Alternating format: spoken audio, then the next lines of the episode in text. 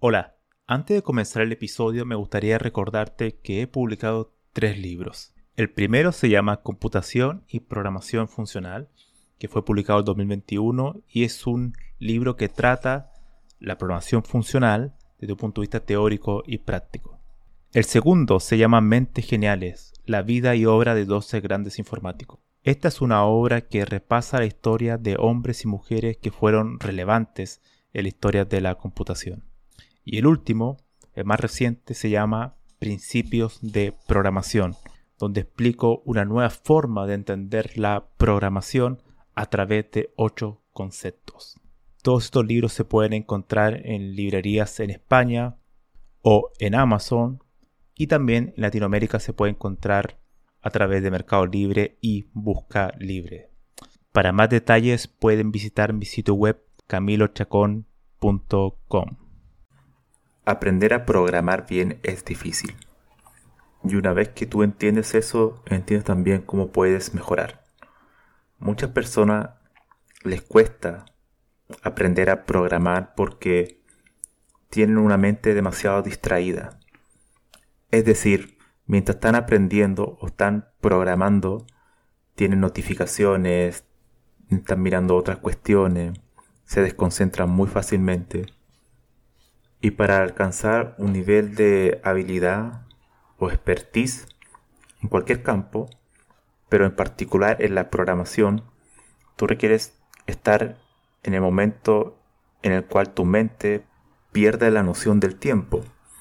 Es decir, estás tan absorto en el tema que ya la noción del tiempo se desvanece.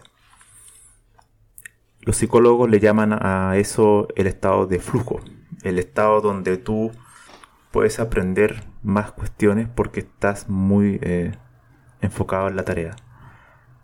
Pero para obtener un estado de flujo tienes que estar haciendo una tarea que no es tan complicada, pero que tampoco es tan fácil. Si es demasiado complicada, vas, vas a tender a, a, renunciar, a irte, porque es muy complejo, los conceptos no los entiendes, no sabes cómo avanzar. Y si es muy fácil, te vas a aburrir. Entonces lo vas a dejar porque es demasiado fácil. Entonces tienes que buscar un equilibrio entre tus capacidades y el problema que estás tratando de resolver. Tiene que haber un, cierto equilibrio. Y muchas personas caen, sobre todo en la primera, en la primera opción, que es que el tema que están tratando de abordar es muy complejo.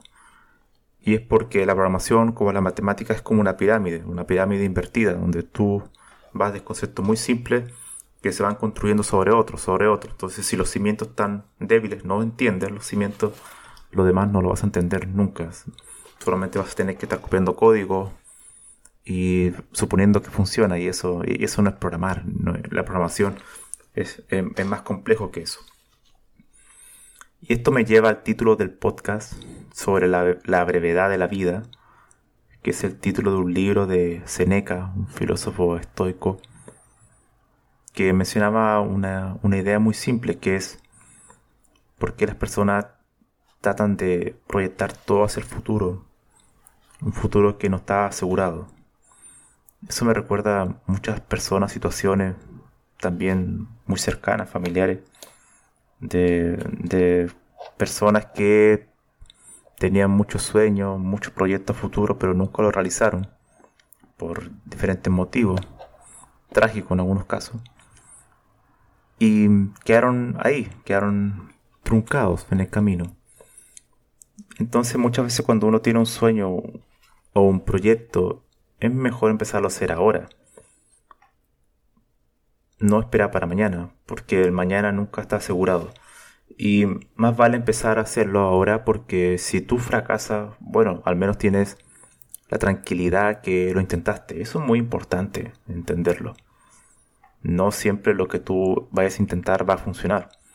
Pero esa, esa sensación de quizá intentarlo y fracasar es mucho mejor a nunca haberlo intentado, porque eso sí ya no hay ninguna otra opción que el fracaso.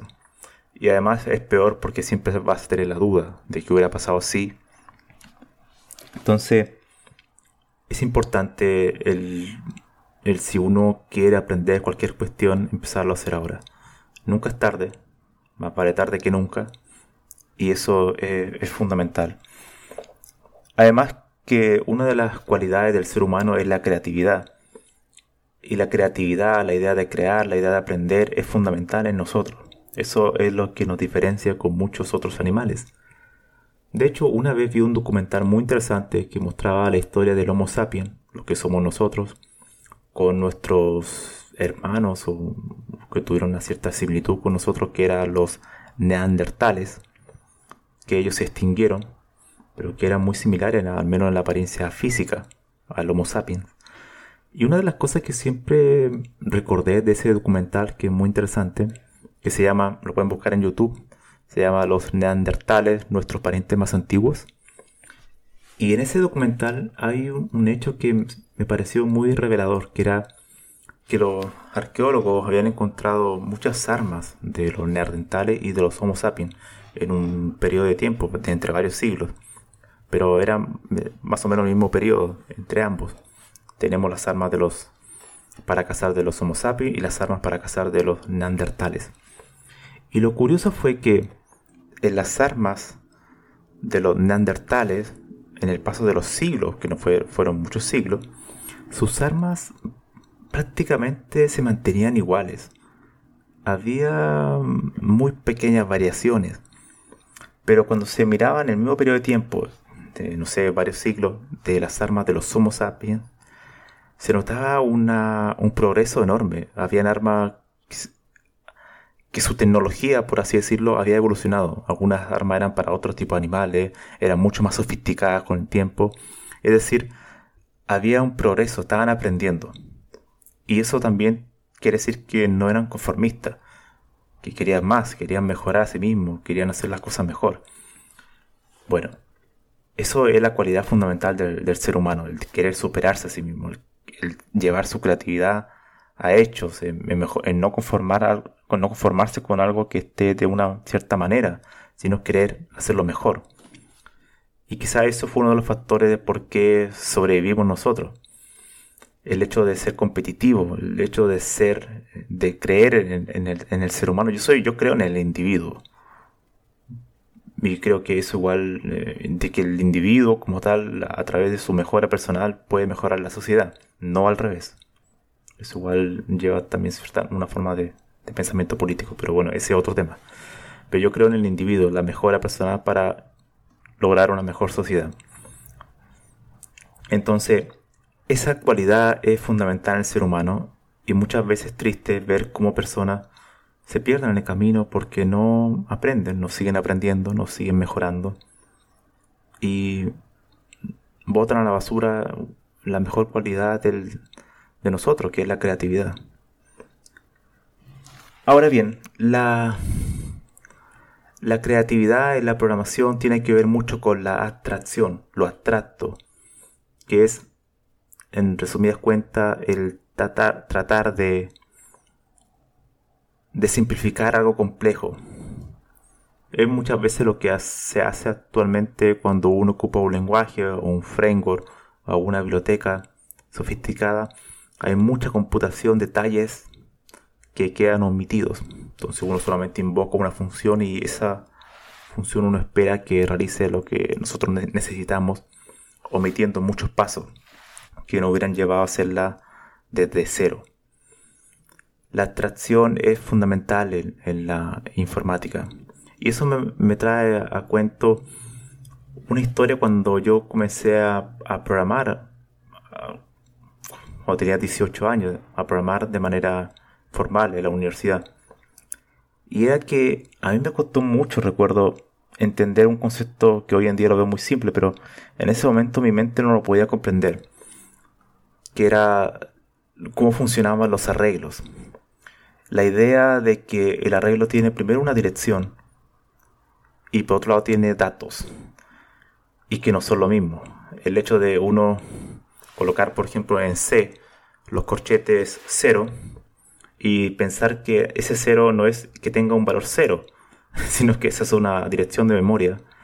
Y en esa dirección de memoria hay, puede haber otro valor, por ejemplo 100. Entonces, lo que uno se da cuenta ahí es que hay dos niveles de abstracción. Por un lado tenemos el nivel de la dirección de memoria y por otro es el dato dentro de esa dirección de memoria.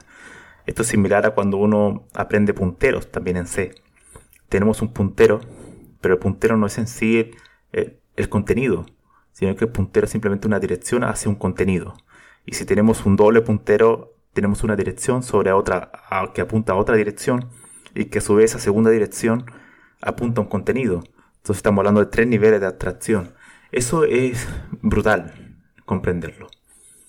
La programación y los mejores programadores son los, que son capaces de comprender más niveles de abstracción sin perder la semántica, sin perder el sentido. Eso es, eh, es totalmente importante. Y para eso, primero uno tiene que programar mucho y además tiene que leer mucho. Porque si tú solamente programas, puedes perder o puedes hacerte...